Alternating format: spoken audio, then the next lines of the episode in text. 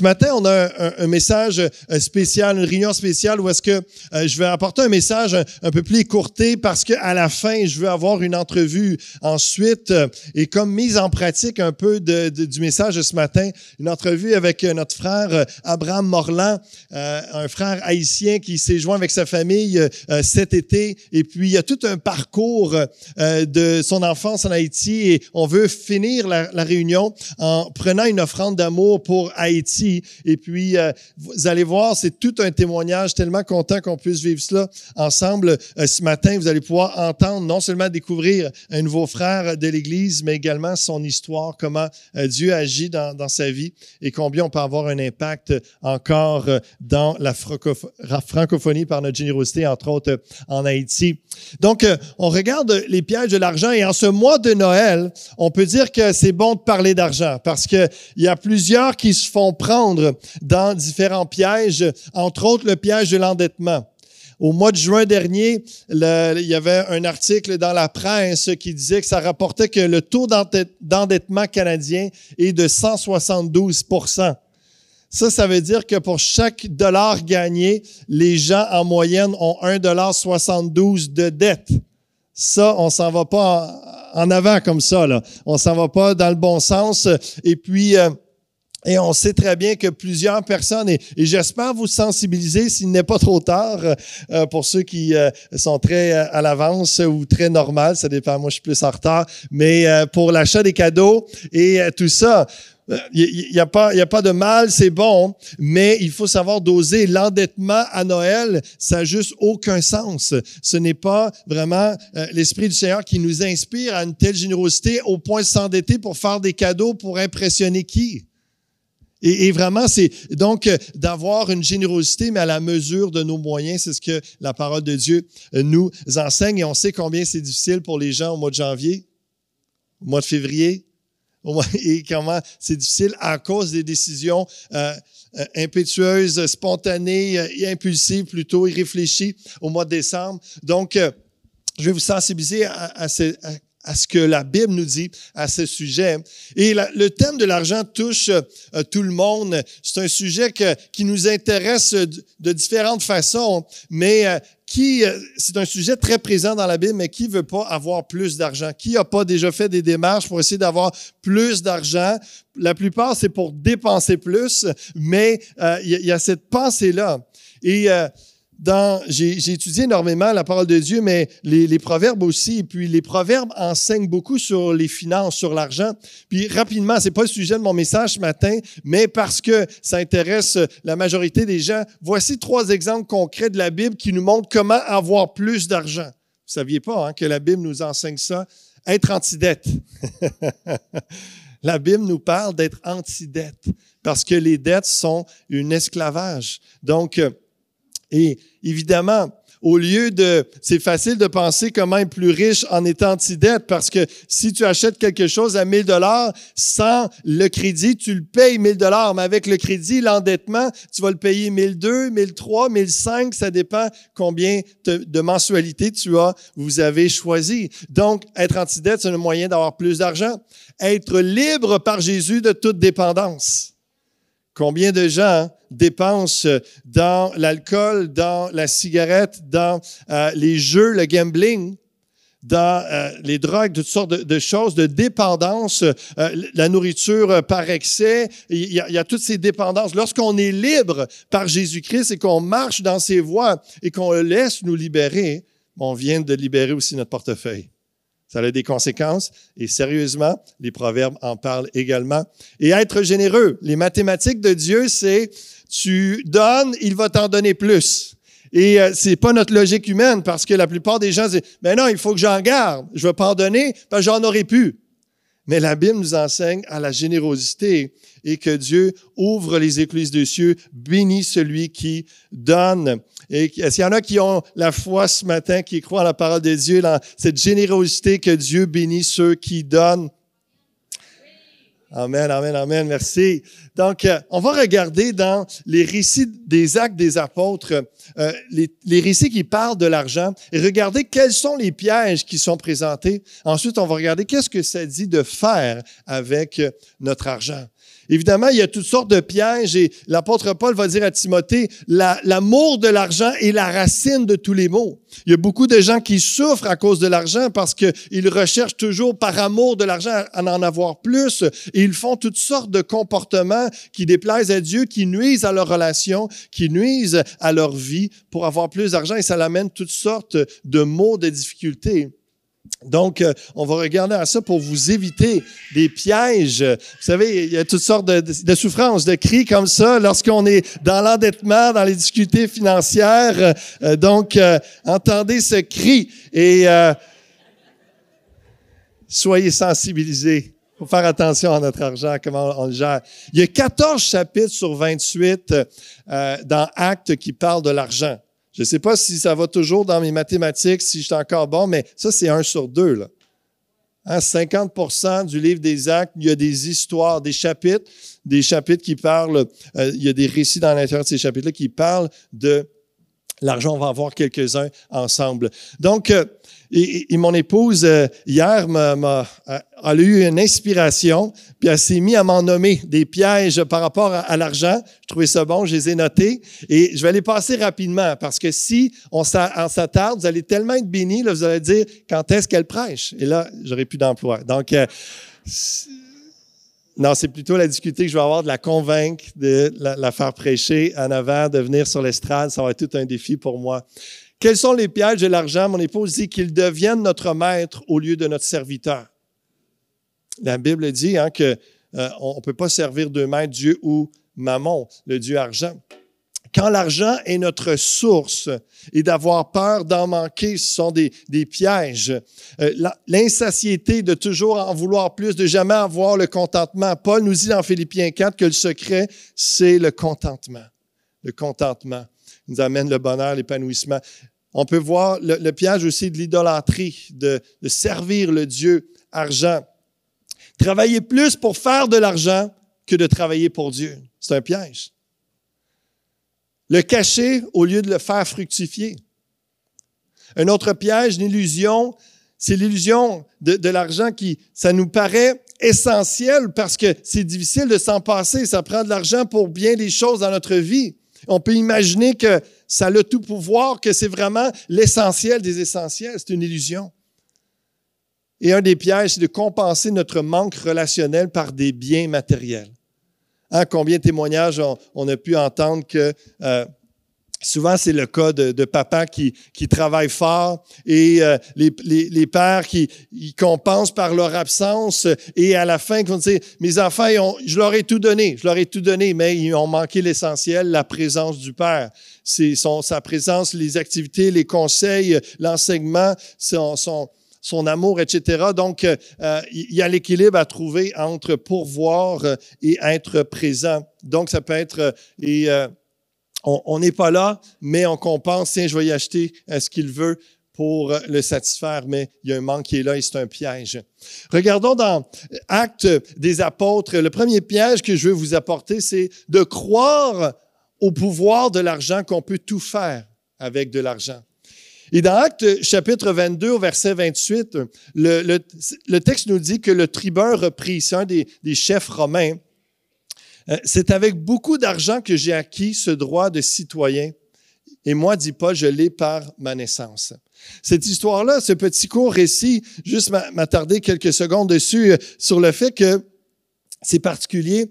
Où est-ce que, à, cette époque-là, certaines personnes devaient payer des gros montants et, ça, variait d'un empereur à l'autre, ça variait d'une personne à l'autre aussi. Euh, des fois, il y avait des pots de vin dans, tout ça, mais pour être citoyen romain, tu devais euh, payer ta citoyenneté en bonne et due forme, et c'était pas tout le monde qui était euh, pris.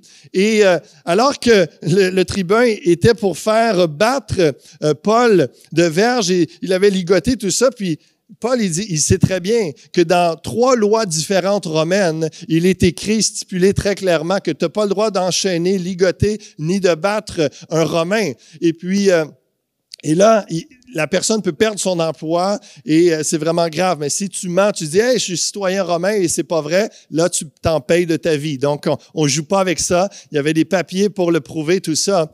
Mais Paul, À cause de son père, on ne sait pas pour quel mérite, soit à la guerre, soit par des relations, les connaissances avec un, un chef romain avec une, dans les hautes sphères, ou parce qu'il a payé euh, un fort montant. Mais Paul, vu que son père était romain, lui, de naissance, il avait la citoyenneté romaine. Et ce qui est particulier ici, c'est que pour un, L'argent lui a payé la citoyenneté, lui a permis un prestige, un statut, et pour lui, il peut dans sa tête de dire, ça vaut, il faut vraiment avoir de l'argent dans la vie, parce que ça te donne un standing. Mais le rang gratuit de Paul est supérieur au tribun. Parce que lui, il avait eu de sa naissance, c'était gratuit, ça n'y avait rien coûté à lui. Mais parce que c'était de naissance, le tribun était soumis à Paul au niveau de l'autorité, de la hiérarchie romaine. Juste cette histoire-là pour nous faire réfléchir, perspective sur l'histoire de l'argent. Pour certains, lui, il peut penser, c'est toute ma vie, c'est le plus important pour un standing dans la vie. Et l'autre dit, c'est une grâce qui nous est donnée d'avoir la position que l'on a dans la vie. Et combien l'histoire, le parallèle avec le salut est beau. Ça a coûté très cher au Père et au Fils notre salut, notre vie éternelle, notre position en Christ, notre citoyenneté céleste, d'être appelé enfant de Dieu. Mais pour nous, c'est une grâce. Ça ne nous a rien coûté. C'est notre foi en Jésus-Christ. Par notre foi en Jésus-Christ, nous sommes appelés enfants de Dieu. Nous avons la citoyenneté euh, céleste. Et, et donc, il y a toute une question de qu'est-ce qui est de plus de valeur? L'argent ou la grâce de Dieu? L'argent ou ce qui nous provient d'une grâce.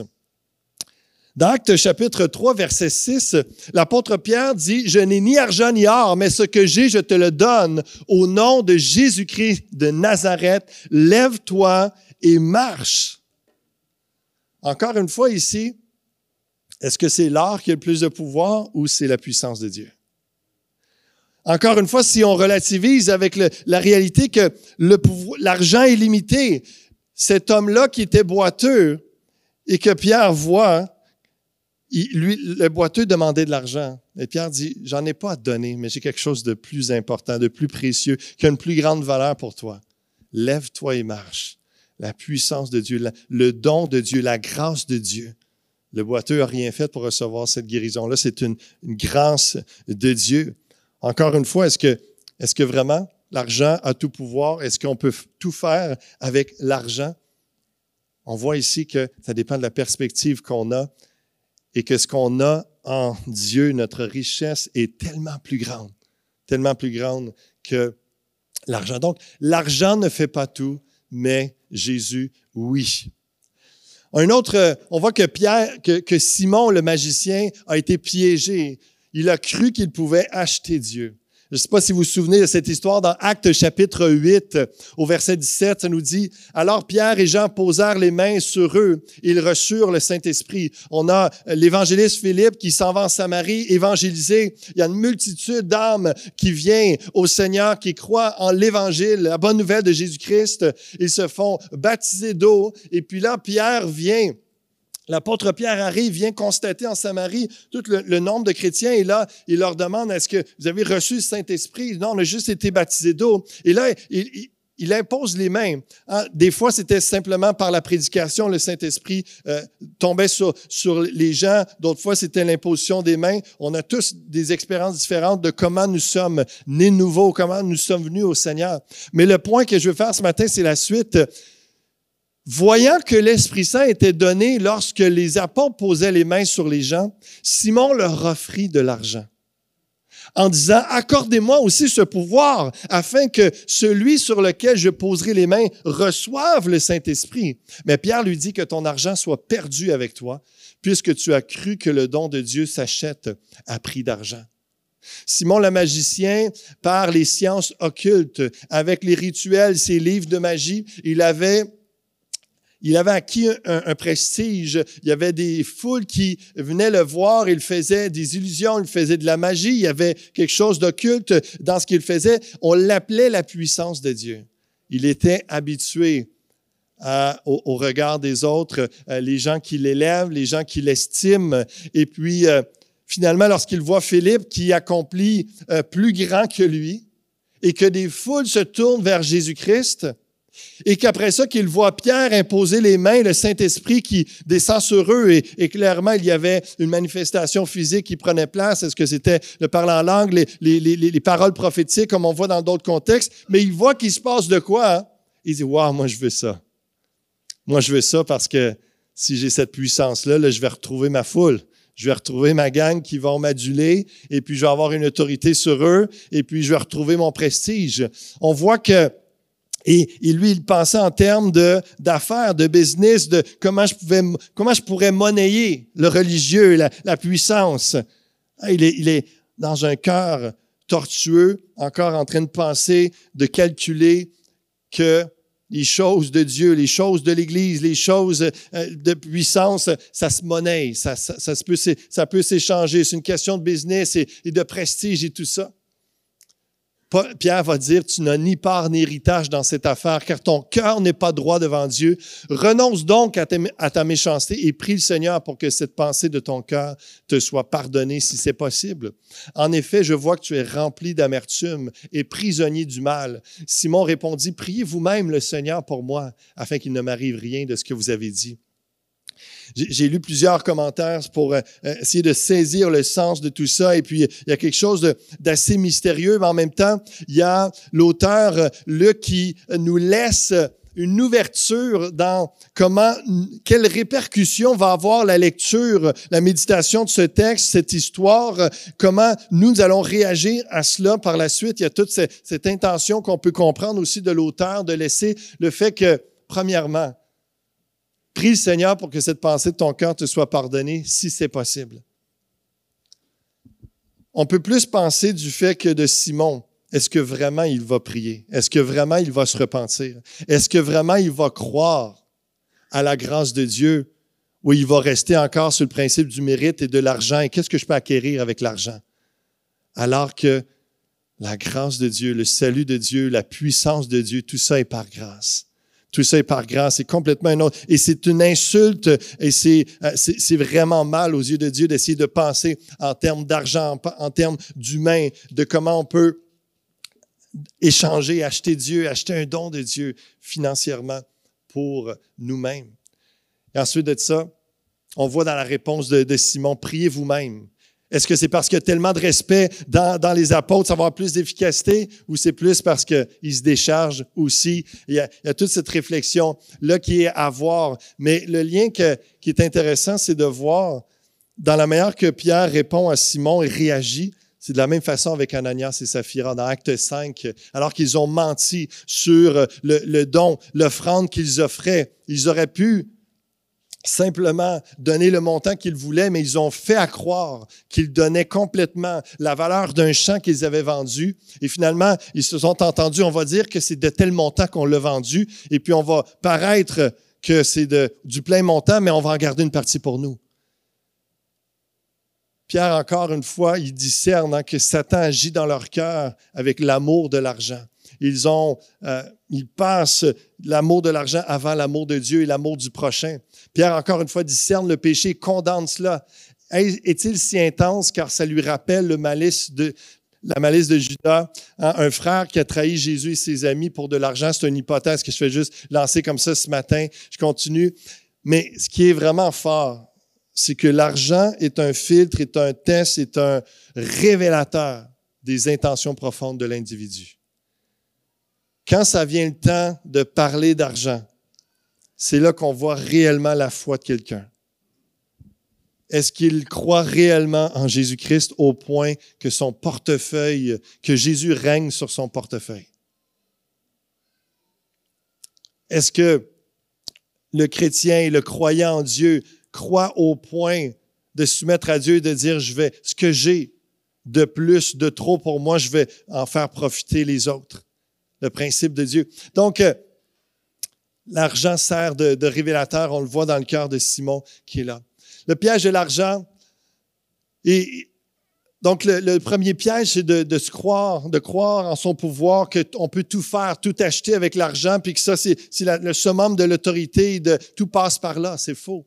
Tout passe par Dieu. Tout passe par la grâce de Dieu. Ça, c'est la vraie valeur, la réelle valeur. Le deuxième piège, c'est de passer en premier, de, de, faire semblant d'être généreux en se justifiant du peu que l'on donne. C'est de servir le, le, Dieu argent au lieu de Dieu. Une attitude individualiste au lieu d'une attitude communautaire.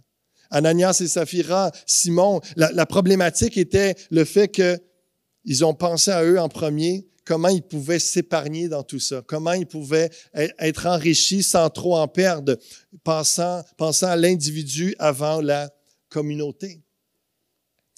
Imaginez, on est au Québec, on est habitué d'avoir plusieurs parts de quelque chose.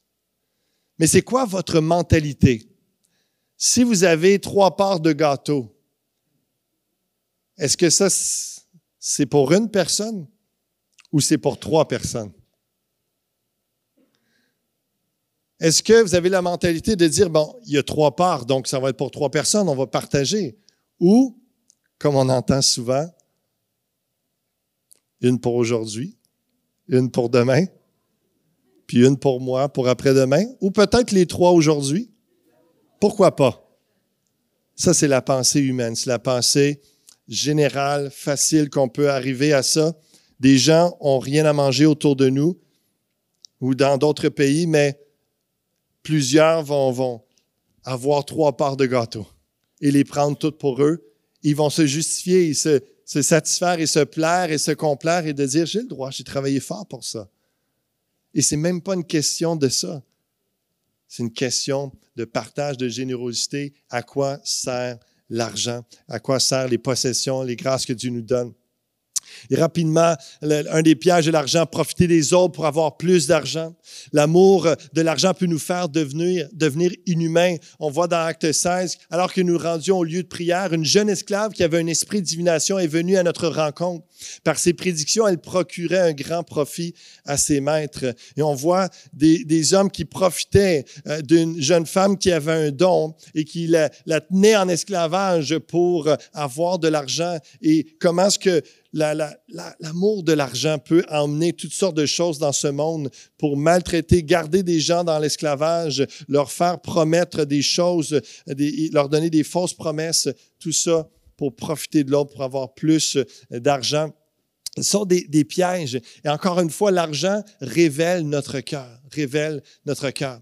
Maintenant, je, je terminer avec qu'est-ce que le livre des actes nous montre à faire avec l'argent? Qu'est-ce que le livre des Actes nous montre? Évidemment, une des premières choses, c'est de partager avec ceux dans le besoin. On voit dans Actes chapitre 2, verset 45, ils vendaient leurs propriétés et leurs biens, ils en partageaient le produit entre tous selon les besoins de chacun. Je sais pas si vous avez déjà eu une discussion avec vos enfants entre la définition entre le besoin et le désir. J'ai besoin de ça, papa. Non, tu n'as pas besoin de ça. Tu désires cela. Non, non, non, j'en ai besoin. Ce que tu as besoin, c'est une paire de chaussures. Mais toi, tu veux, tu désires la paire de chaussures à 175 avec les petites roulettes en dessous? Il y, a, du concret, il y a du concret, il y a du vécu. Euh, hein, c'est la réalité, il faut discerner ça, mais même nous, en tant qu'adultes, parfois, on confond désir et besoin. Et dans l'Église, on est appelé à prendre soin. Il y a des gens qui sont peut-être avec des revenus de base et qui demandent des choses, mais c'est plus même malgré tout au Québec, à cause de tout le, soutien, le filet social qu'on a, l'aide sociale et tout, ça reste quand même plus dans le désir que dans le réel besoin comparativement à ce que les actes des apôtres nous disent et le réel besoin qu'on voit dans d'autres pays. Ils partageaient. Acte 4 nous dit essentiellement la même chose. La foule de ceux qui avaient cru n'était qu'un cœur et qu'une âme. Ça, c'est tellement beau. C'est l'esprit communautaire. C'est l'Église du Seigneur Jésus-Christ. Personne ne disait que ses biens lui appartenaient en propre, mais il mettait tout en commun. Avec beaucoup de puissance, les apôtres rendaient témoignage de la résurrection du Seigneur Jésus et une grande grâce reposait sur eux tous. Il n'y avait aucun nécessiteux parmi eux. Tous ceux qui possédaient des champs ou des maisons les vendaient, apportaient le prix de ce qu'ils avaient vendu et le déposaient aux pieds des apôtres et l'on faisait des distributions à chacun en fonction de ses besoins.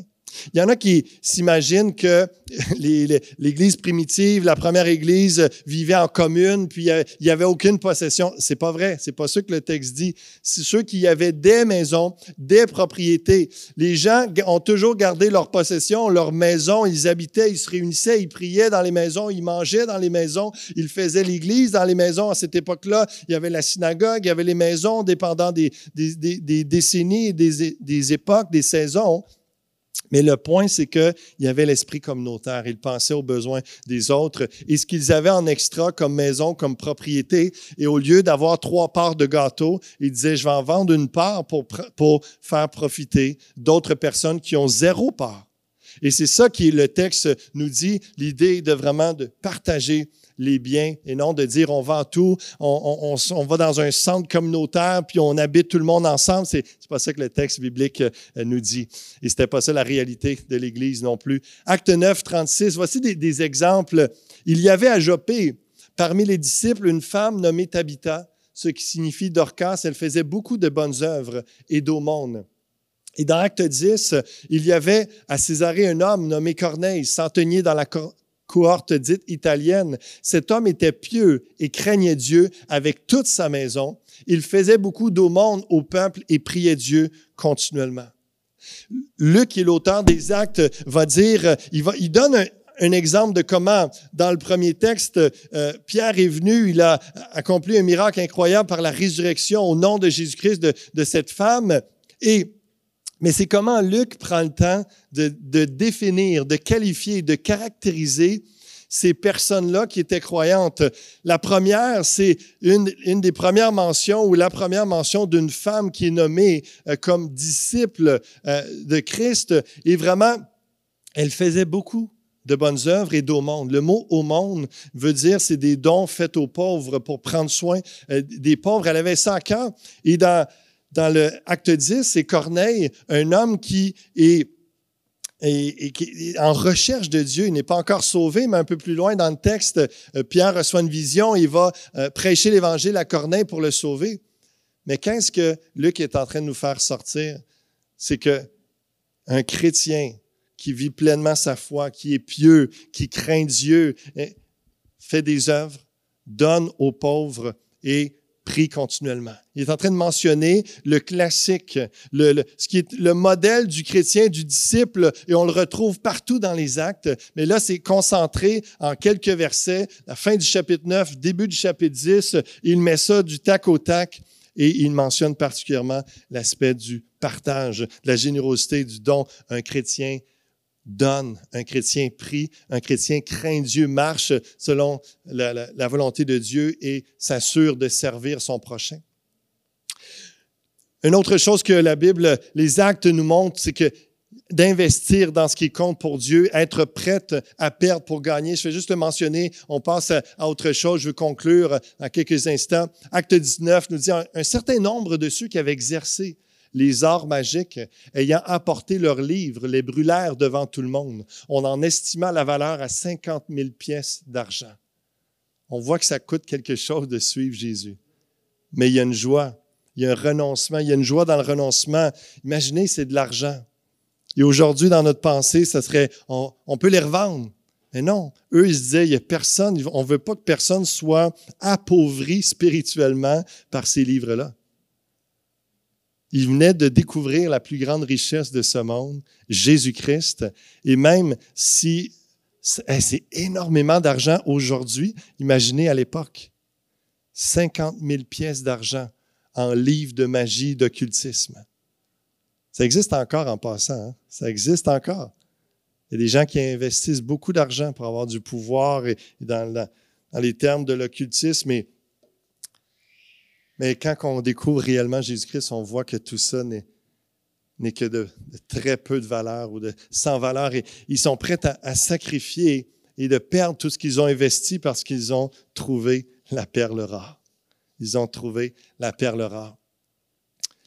Le livre des Actes nous montre que l'argent sert à soutenir la prédication de la parole de Dieu pour, pour que les prédicateurs se donnent tout entier. Dans Acte 18, Paul travaille, fait des tentes, et le verset qui suit après ça, lorsque deux de ses collègues arrivent d'une autre ville, il a pu se donner tout entier à la prédication de la parole de Dieu. Pourquoi?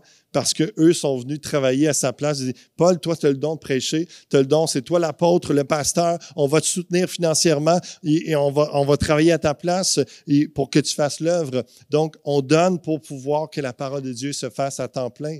Quatrièmement, Paul va dire, il y a plus de bonheur à donner qu'à recevoir. Qu'est-ce que la Bible, qu'est-ce que les actes nous disent sur l'argent?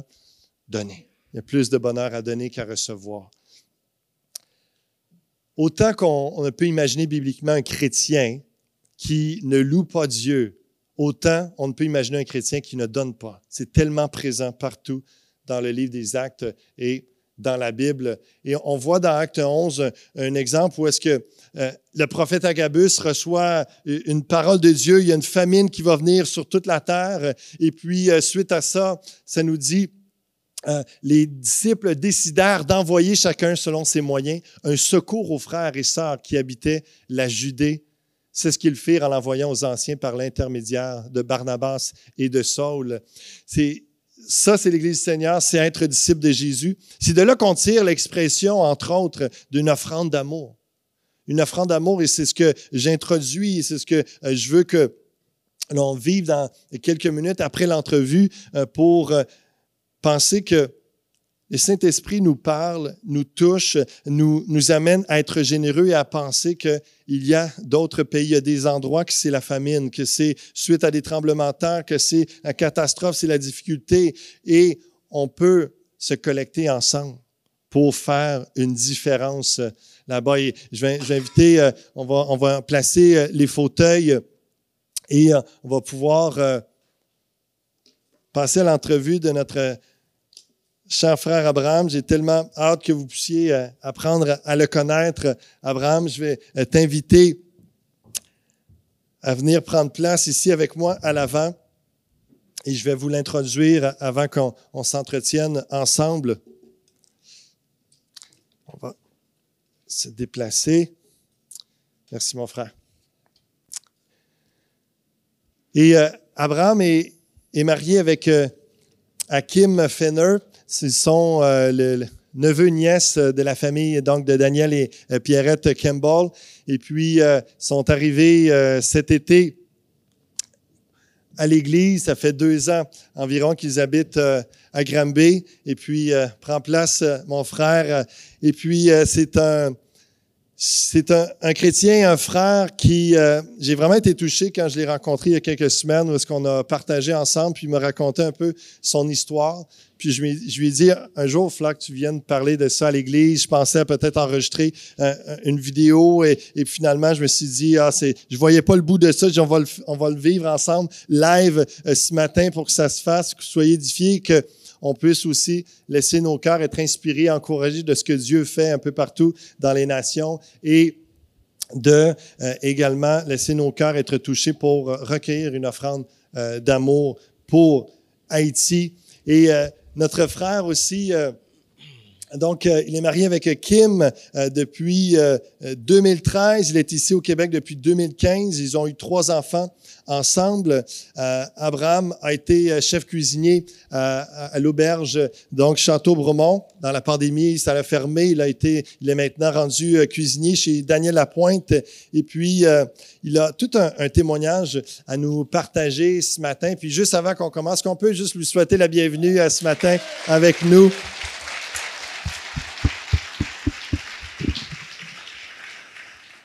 Merci, Abraham, d'être là euh, ce matin. Très heureux. Merci à toi, David, de m'avoir laissé un petit moment pour partager ce que j'ai vécu dans mes pensées. J'aimerais que tu commences à, nous dire, Abraham, de quelle région tu viens euh, d'Haïti, puis parle-nous un peu de ton enfance euh, au quotidien. Ça ressemblait à quoi? Ben, moi, je viens, bon, dans une région un peu reculée en Haïti, dans le sud-est du pays.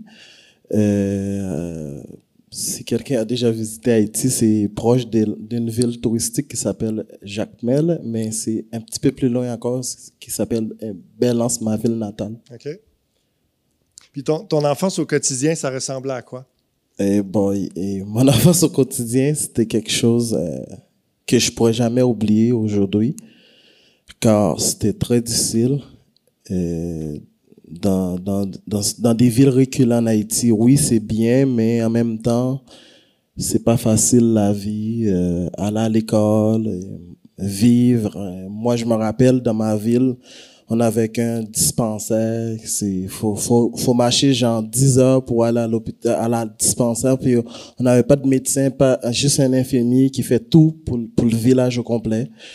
Donc, on n'avait pas de route. Il faut, faut, faut, pouvoir, quand tu as besoin de quelque chose vraiment, là, faut, faut vraiment approvisionner d'avance. Fait que mon enfance, c'était vraiment compliqué. Quand tu étais en âge primaire, raconte-nous un peu là, ce que tu me disais dans, dans, le bureau. Comment ça fonctionnait pour aller à l'école et euh, est-ce que tu y allais à chaque jour? Comment ça fonctionnait? Oui, oui, on a besoin d'éducation. Euh, c'était pas facile à aller à l'école dans les villages en Haïti. Même à Port-au-Prince aussi, c'est pas facile parce que les familles ont, ont vraiment pas des moyens. Ils vivent au moins à un dollar par jour, donc euh, c'est pas évident. Des fois, il y a des familles qui sont tellement pauvres. Il faut que tu commences, faut que tu vas à l'école des bonheurs. Moi, je me rappelle, euh, dans ma famille, mes frères, ils se lèvent à 2 heures du matin pour aller à l'école parce qu'il faut que tu marches 8 heures pour avoir à l'école. Fait que c'est toujours à pied. Tu vas à l'école à 2 heures du matin, tu reviens après-midi après l'école, faut que tu fasses tes devoirs, faut que tu étudies, faut que tu manges. Puis euh, des fois, la nourriture est pas là. Faut aller chercher qu'est-ce qu'il faut dans les champs, qu'est-ce qu'on trouve cette journée-là, c'est ce qu'on mange. Puis on n'a pas d'électricité, on a des, on utilise soit des des des des, des pailles, on rassemble ensemble pour faire le feu, pour pouvoir voir, pour étudier ou on utilise des quand on a les moyens on, on, a, pu acheter des kérosènes pour mettre dans, dans les dans les petites lampes pour allumer la nuit pour faire des devoirs et des et des leçons. C'est quelque chose imaginez ici euh, plus de deux kilomètres de marche euh, on a l'autobus pour les enfants. Ils marchaient des heures euh, chaque jour. Puis c'est complètement une autre réalité. Et la motivation que vous aviez d'aller être éduqué tout ça c'est Combien de frères et de sœurs as-tu? Euh, et raconte-nous par rapport à ça, par rapport à ta famille, deux événements quand même ben, évidemment très tragiques qui t'est arrivé aussi? Ben, nous sommes une grande famille, par contre, on, est huit frères encore aujourd'hui. On n'a pas de sœurs. C'est une bénédiction de ma famille. Dieu nous a donné, on n'a que des gars. Mais par contre, c'est des, des, gars super, super pour ma famille, car mes parents était très fiers de nous. On, s'apprend, grâce à l'éducation de mes parents, on s'apprend à s'entraider. les plus vieux s'occupent toujours du, du plus jeune. Et on n'avait pas souvent les sous pour s'habiller. Et ça veut dire que si t'es plus jeune, ben c'est pas évident parce que tu utilises les, les chandails de tes plus vieux frères, t'as pas du neuf là. Fait que les souliers c'est la même chose, fait que on peut pas euh, jeter comme ça, faut vraiment analyser qui qui est plus bon et sinon un autre va le porter. Euh, suite à ça, qu'on grandissait tranquillement et mes parents ont décidé plus tard et, et d'envoyer mes plus vieux frères à l'école à Port-au-Prince pour avoir une meilleure éducation. Et puis, suite à ça, mes parents commencent à travailler. Qu'est-ce qu'ils doivent faire pour l'avenir des enfants? Parce que c'est pas facile à Belance, dans ma ville natale. Pour aller là, c'est très long. C'est au moins 12 heures de route. Euh, pourtant, ici, à Québec, c'est moins loin que dans la Belance. Mais pourtant, Québec, à ici, c'est très loin des Port-au-Prince à Belance, pourtant. Donc, euh, juste voir la différence. Dieu merci, ici, on a la route. Ça se fait en, en bas de 3 heures, mais là-bas, c'est 12 heures. Pourtant, c'est pas si loin que ça. Donc, euh, mes parents commencent à penser tranquillement pour un avenir de, de, de, leurs enfants. Et puis, tranquillement, ils commencent à travailler là-dessus. Je me rappelle que moi, moi j'avais le droit aussi de participer dans leurs conversations de qu'est-ce qu'on aimerait avoir, comment dans quelle ville qu'on souhaite habiter euh, pour déménager, pour aller à l'école mieux, pour, pour l'avenir. Puis je me rappelle, mes parents étaient en train de choisir des villes. Euh, puis moi, j'avais choisi vraiment aller à Port-au-Prince parce que c'était nice. Et tu vas à la capitale, tu vois l'électricité. C'est la grande ville. Ah oui, il y a la télé, tu peux voir les autos. Nous, là-bas, c'est des animaux qu'on a. On n'a pas de route. Donc, c'est notre réalité. Puis j'étais toujours rêvé à la Port-au-Prince. Puis à un moment donné, ma, ma mère a choisi vraiment de m'amener à Port-au-Prince. J'avais 9 ans. Puis j'avais mes plus vieux frères avec moi. on était quatre qui étaient déjà à Port-au-Prince. Rajoute-moi cinq, puis trois autres à, à la campagne avec mes parents. Puis suite à ça, et je commence à aller à l'école primaire tranquillement, mais c'était pas facile aussi parce que là-bas, mes frères vont à l'école, ils travaillent pas, faut qu'ils attendent tout le temps à chaque mois que mes parents avoir la bouffe non périssable pour eux. Euh, souvent, ça se rend pas à l'heure, ça arrive pas à temps. Des fois, qu'il y a des tempêtes, comme vous voyez dans les dans les nouvelles, des fois, il y a tempête tropicale en Haïti. Ben, quand il y a eu ça là, moi je le sais c'est quoi? Les routes sont coupées et ça se rend pas, tout reste en place. Fait que si tu as des enfants à Port-au-Prince, maintenant, Dieu merci, on a la communication via téléphone, d'autres moyens de transport qui peuvent se rendre avec beaucoup de difficultés.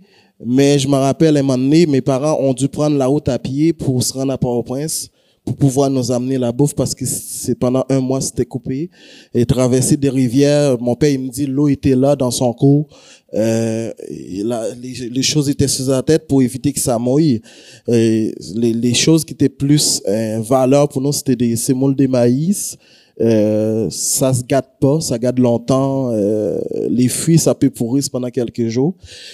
Puis suite à ça, j'ai et pendant un an plus tard, que j'étais à Port-au-Prince, et il arrive quelque chose de tragique dans ma vie. Euh, ma mère était censée venir me chercher pour aller passer Noël avec elle à, à Belance, dans ma ville natale. Puis malheureusement, ma mère a eu un accident.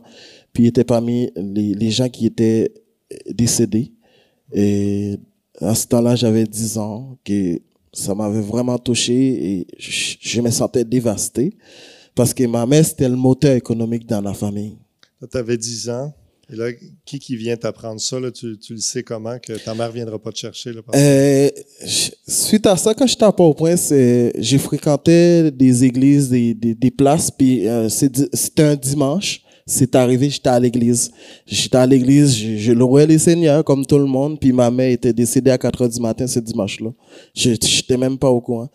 Puis euh, je savais ma mère était censée arriver. J'ai passé à, à la station pour voir si ma mère est arrivée ce dimanche-là, c'est censé arriver, puis j'arrivais, les gens étaient au courant, mais ils voulaient pas me le dire parce que j'étais trop jeune. Ils, ils savaient pas qu'est-ce que je vais avoir comme, que je vais avoir leur comme réaction. Puis euh, les gens étaient restés timidement. J'ai demandé, j'ai salué les gens. Est-ce que vous voyez ma mère? Oui, euh, on ne sait pas qu'est-ce qui arrive, on ne sait pas qu'est-ce qui, comment ça se passe. Puis là, j'arrive chez moi, j'ai demandé à mes frères. Mes frères étaient pas au courant. Puis les mondes tournent en rond pour nous dire, mais ils n'arrivent pas à nous dire. Et puis euh, je pense que c'est juste à 7 heures du soir, vraiment, il y a quelqu'un qui dit, mais là, faut le dire vraiment, là. Pas, le, pas le choix, là. Il faut qu'ils savent que leur, leur mère est décédée. C'est quelqu'un qui était venu nous voir à la maison vers 7 heures, puis là, il était venu nous consoler. Euh, on a su, notre mère est décédée. Puis, euh, c'est comme tu ça. Tu avais 10 ans. Là, donc, tu retournes euh, avec ton père et qu'est-ce qui arrive avec ton père ensuite? Ben là, on a des, on était allé pour les funérailles, puis suite à ça, on est revenu, mais trois ans plus tard, euh, mon père a eu un cancer de prostate, puis il n'a pas survécu non plus. Euh, J'avais 13 ans, donc euh, pour moi, là, c'est... Tu es devenu orphelin à l'âge de, de, 13 ans? Ouais, donc moi, j'avais 13 ans, puis j'avais deux petits frères, un 10 ans, puis l'autre 7 ans. Donc, on était très rapprochés. Donc, pour nous, les plus jeunes, les quatre plus jeunes, nous, on, on voit pas le bout là-dedans. Là. Donc, est, on est dans un sens unique. Là. Puis, on, on, on, voit ni en arrière ni en avant. Donc, pour nous, c'est fini. Là. C'était, on était en larmes tout le temps. Les, les quatre plus jeunes, nos frères nous encouragent. Nos frères nous ont pas laissé tomber. Et la personne la plus importante là-dedans aussi, Dieu nous avait pas laissé tomber à travers tout ça. Amen. Sa grâce était encore là était encore là parmi nous. Toi, tu, tu étais croyant depuis ton jeune âge. Que, comment était la foi dans, dans ta famille? Dans, dans ma famille, on était tous des croyants, mais mon père, parce que mon père avait une petite église, il prêchait, ma mère était impliquée avec mon père. Mais tu tu viens d'une famille chrétienne, des fois, il y a des réalités tu comprends pas parce que tes parents sont chrétiens. Donc, euh, des fois, les, les vraies choses, là, pour moi tout allait bien là j'allais à l'église avec mes parents là c'est bien simple que ça oui j'ai je lisais la bible quand j'étais au primaire c'était les seuls livres que j'avais pour lire c'était la bible il fait que j'ai fait pas mal avec mon père mais c'était, c'était, c'était ordinaire pour moi. C'est, c'est quand j'ai perdu mes parents, vraiment, j'ai décidé vraiment, j'avais besoin de l'aide. Là, tout est fini. Donc, j'étais vraiment en colère après Dieu. J'ai dit, Seigneur, pourquoi tu nous as enlevé nos parents? Tu vois, la vie en Haïti, c'est pas facile. Comment je vais faire pour vivre? Je regardais autour de moi les enfants d'autres familles. Pourquoi c'est moi? Pourquoi c'est nous qui est à travers ça? Puis, euh, vraiment, j'ai décidé de m'abandonner au pied des dieux. Puis, il m'a relevé. Et là, comme, comme orphelin, à 13 ans et des frères plus vieux, deux frères plus jeunes. Comment vous avez survécu à ça? Comment le Seigneur a, pourvu à, vos besoins, vous a amené à, continuer à, manger, à vivre, à aller de l'avant? Mais pour bien dire que eh, Dieu, eh, la parole de Dieu en Jérémie, euh, je crois Jérémie 1, il dit, avant que tu étais dans, dans le ventre de ta mère, je te connais. Mhm. J'étais tissé avec mes mains. Je ne sais pas toute la parole au complet, mais c'est à propos de ça. Puis je me rappelle dans ce temps-là aussi, j'ai commencé à lire la Bible euh, le plus profondément possible pour comprendre qu'est-ce que je vais faire, qu'est-ce que Dieu veut faire avec nous. Puis c'est des paroles comme ça qui viennent relever, qui viennent me donner la force, qui viennent me donner l'espoir. Parce qu'en Haïti, quand tu es orphelin, tu n'as pas de famille ou tu t'es, délaissé par ta famille, il n'y a pas d'espoir. C'est soit tu commences à faire des, mauvaises choses, ou tu choisis de te rabaisser, ou tu participes dans les gangs des rues, ou tu, vas à l'église. Donc, euh, pour moi, là-dedans, c'était Dieu, ma famille et les organismes communautaires chrétiennes qui étaient la seule espoir pour moi de m'en sortir avec mes petits frères. Fait qu'on fréquentait beaucoup des, des centres euh, chrétiens qui aident les enfants défavorisés dans le besoin. Et pour moi, là-dedans, c'est, c'est là je connais aussi l'humilité, la grâce de Dieu, l'amour de Dieu pour les gens qui sont dans le besoin via toute cette étape-là que j'ai pu voir une différence dans ma vie, comment Dieu est bon, comment Dieu est fidèle. Parce qu'à chaque jour pour moi, c'était une grâce. C'était une grâce parce que dans ce moment-là, David, je peux vous dire, l'assemblée, euh, aller à l'école, tout, ça, c'était pas évident. Moi, je, moi, je vais à l'école avec mes petits frères, puis on n'a pas pu entrer à l'école les premières semaines de l'année. C'est tout le temps à la fin du mois ou deux mois plus tard, parce qu'il faut que nos frères trouvent des, des boulots en Haïti. On n'a pas de lettre sociale, on n'a pas d'assurance. Donc, je ne peux pas tout vous compter, ça va être trop long, trop long là, mais c'est c'est rien. C'est rien. Donc, ce soit tu as des sous ou tu n'as rien. Fait qu'il n'y a pas de soutien autant comme, comme, comme, comme tu disais dans, dans, le, dans, dans le message tantôt. Euh, on n'a pas autant de soutien que ça euh, communautaire pour, pour nous aider à, à avancer, à part les organismes chrétiens ou des ONG qui sont sur le terrain. Puis, euh, me rappelle que mes frères étaient des enseignants. En été, il n'y a pas de, y a pas de paye. Parce que si tu travailles pas, il n'y a pas de paye. Fait qu'il faut attendre l'école commence pour travailler. Après le, premier mois, tu ta paye. Fait que c'est comme ça, nous, on commence à acheter des fournitures pour aller à l'école. Puis tranquillement, on peut pas acheter pour une personne à la fois, acheter un peu de tous, de tous pour chacun d'entre nous pour qu'on puisse commencer. Puis euh, c'est là que vous commenciez, c'est un mois ou deux mois en retard parce que le temps que tes frères ramassent des sous pour payer les effets scolaires, les inscriptions, tout ça. Exactement. Et là, il y a, à Port-au-Prince, si je ne me trompe pas, c'est un organisme chrétien là aussi que particulièrement, parce que tu disais, il y a des, des jours que vous ne mangiez pas, mais là, avec cet organisme-là, vous aviez un, gros repas, un par jour, ça faisait toute la différence. Oh oui, oh oui, parce qu'on le sait, les journées qui ils offrent des repas deux jours par semaine. Puis je, me rappelle, il y a des enfants au bout de, au bout de la ville là, qui vont venir. On, peut être au moins au moins 2000 enfants une journée là. On avait un repas chaud, les riz, du poulet, aux haricots. On le sait. Si tu vois tous les enfants en ligne dans les rues là, c'est là qu'ils s'en vont parce que c'est la place idéale. Cette journée-là, il y a des parents là, ils cassent pas la tête pour cuisiner parce qu'ils savent leurs enfants vont avoir un repas chaud. Puis cet organisme-là existe encore. Puis je me rappelle, il y a des journées que on y allait là, c'était c'était une fête pour nous parce qu'il y a des choses qu'on voit et décoration, ils nous accueillent, ils nous offrent un, un verre d'eau pour entrer. On rentre, il fait 35 40 degrés, on a un petit verre d'eau pour entrer, c'était c'était mon dieu, c'était tellement snob pour nous d'avoir un verre d'eau parce qu'on n'a pas les sous pour avoir pour traîner une bouteille d'eau avec nous. Fait qu'on a un petit verre d'eau pour entrer, on a un moment de l'orange, prédication, après ça, on a des moments de jeu, après ça, on se rentre à table, on mange un plat, puis c'était, c'était la place pour nous d'y aller, grâce à ça, et des journées bénies parmi eux, qui, qu'on puisse, euh, qu'on pourrait jamais oublier hmm. Là-dedans ça vous a aidé à, soutenir des fois quelques jours avant un prochain repas. En 2009, tu as eu une rencontre particulière que tu m'as racontée. Veux-tu nous parler un petit peu euh, qui était cette personne-là et dans quel contexte euh, elle était en Haïti? Ben, en 2009, j'ai rencontré ma conjointe aujourd'hui qui est avec moi.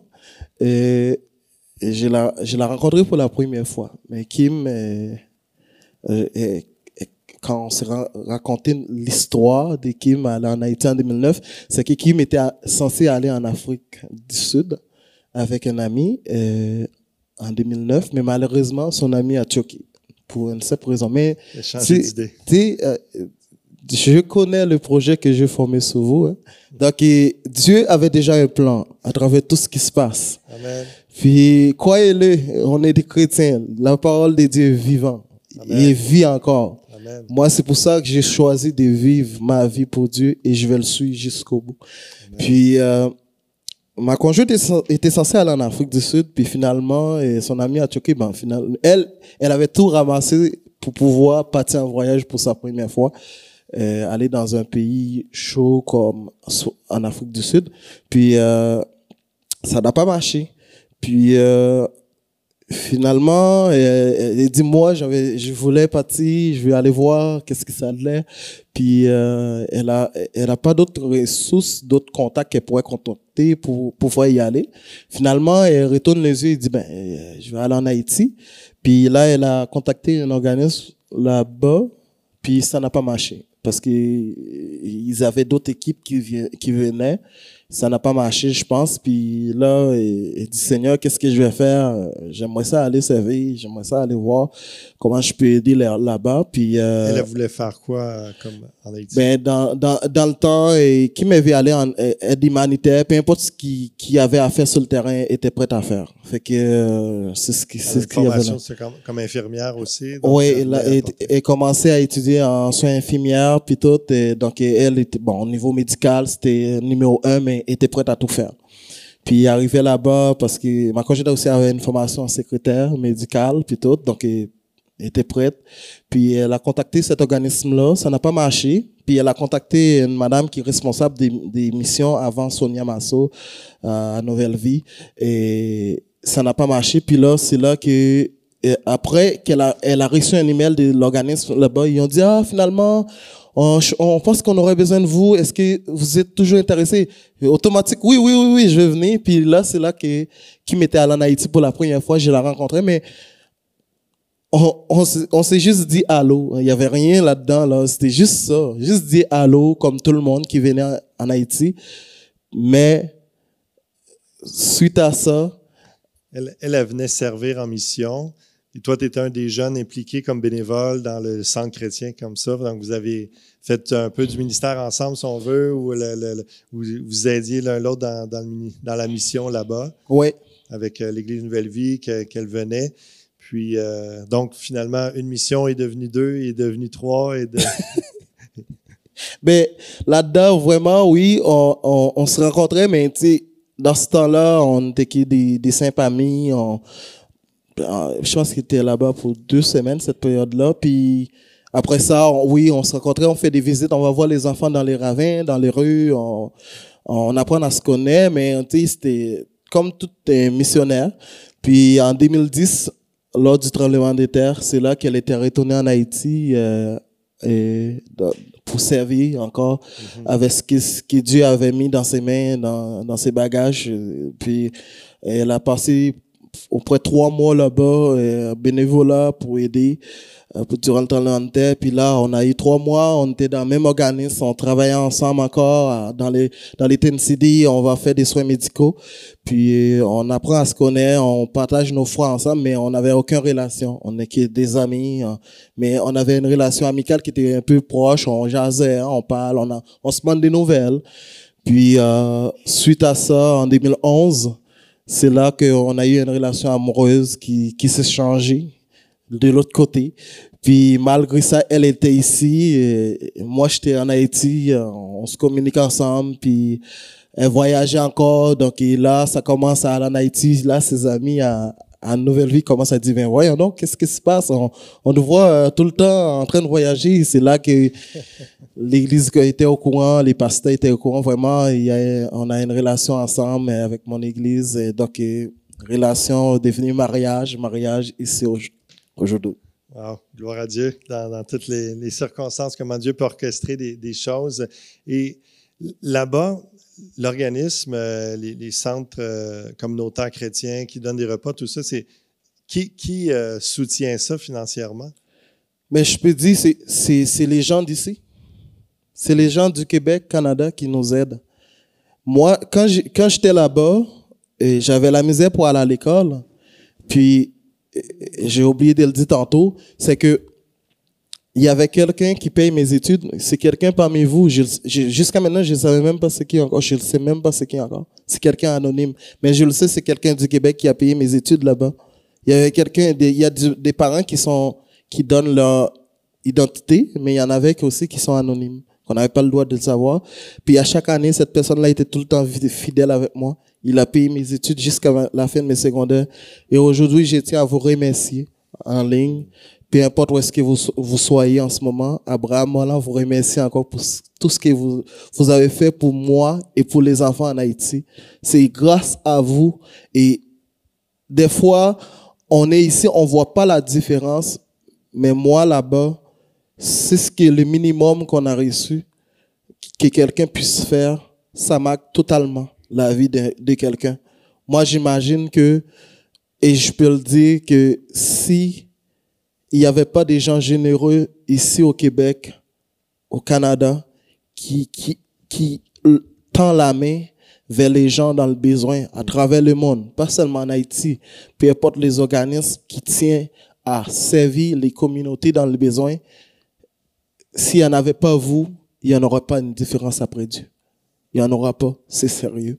Parce que moi, ma vie a été transformée. Ma vie a été changée.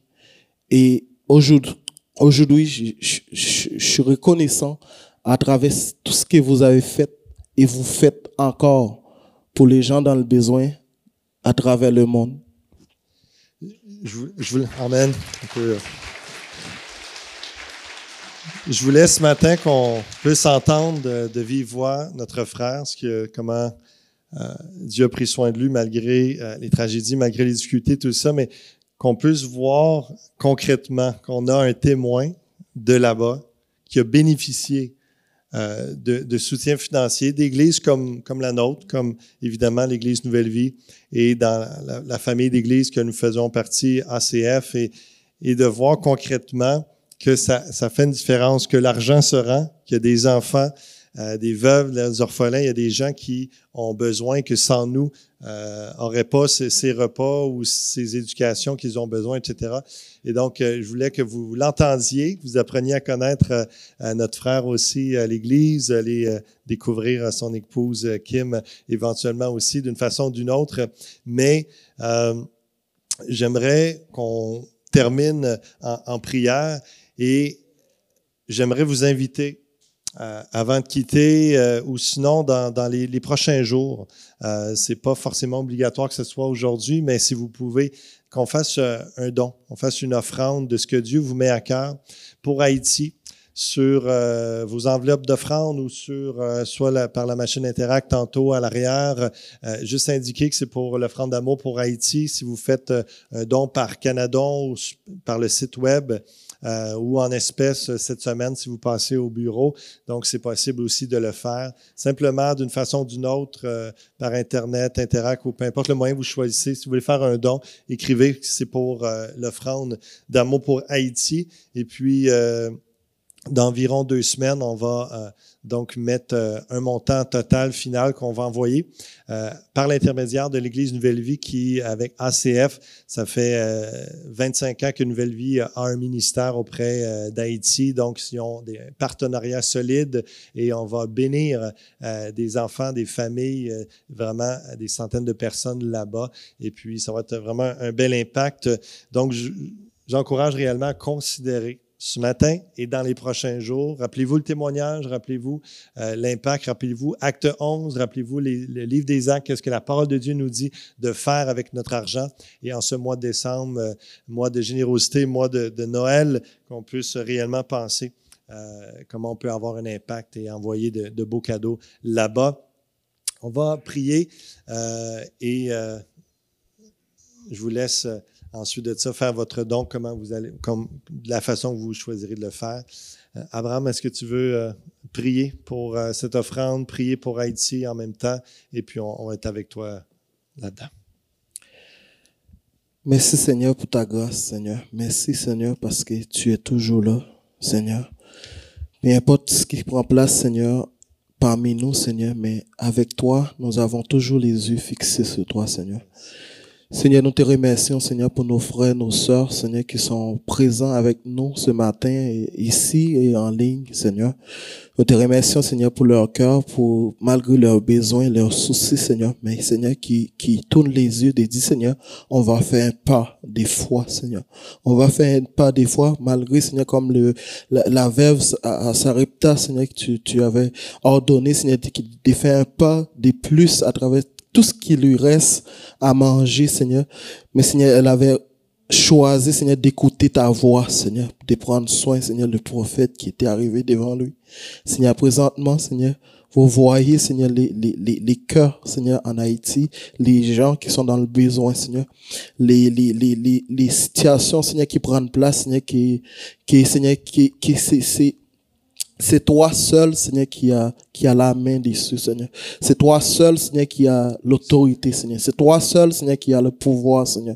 Nous, en tant que ton peuple, Seigneur, on, on, essaie de faire tout ce qu'on peut à travers ta bénédiction, Seigneur, sur notre famille, à travers ce que tu nous, tu pouvoir pour nous, Seigneur. Nous, on veut être, euh, être solidaire avec eux, Seigneur. On veut, Seigneur, partager, Seigneur, ce que qu'on gagne, Seigneur, avec eux pour faire la différence, Seigneur. Que ce qu'on donne, Seigneur, puisse porter du fruit comme dans ma vie, Seigneur, qui m'a changé, qui m'a transformé, Seigneur, qui a marqué, Seigneur, mes, amis, mes, mes entourages, Seigneur, mes frères, ma famille. Merci, Seigneur, pour ta bénédiction. Merci, Seigneur, pour le peuple des dieux, Seigneur. Merci pour ta vie, Seigneur, en eux. Merci pour ta vie sur nous, Seigneur. Seigneur, t'en prie, Jésus Jésus, bénis, Seigneur, cette offrande-là, Seigneur.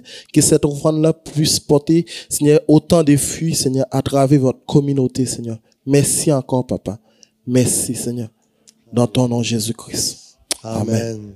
Amen. Est-ce qu'on peut remercier Abraham, puis merci, Seigneur, de ce qu'il va faire? Alléluia. Merci beaucoup, mon frère, pour euh, son témoignage, partage très édifiant, inspirant. Et euh, donc, vous savez, depuis euh, la COVID, on ne passe pas les, les paniers, mais euh, on, vraiment considérer de faire un don aujourd'hui dans les prochains jours. on va ramasser ça puis tout envoyer là-bas pour que les gens puissent être bénis et qu'il y ait d'autres témoignages comme Abraham aussi. Et puis, on aura un rapport directement de là-bas, de ce qu'ils vont faire avec les sous là-bas. ça va être réellement au nom de l'ACF, mais de l'Église Fusion. Et puis, ça va être mentionné clairement euh, selon le, montant qui va être envoyé, qu'est-ce qu'ils auront fait là-bas. Donc, on va pouvoir euh, avoir des nouvelles là-dessus. Je vous remercie pour votre présence, votre attention, votre générosité. Que le Seigneur vous bénisse abondamment. Euh, bon dimanche à tous.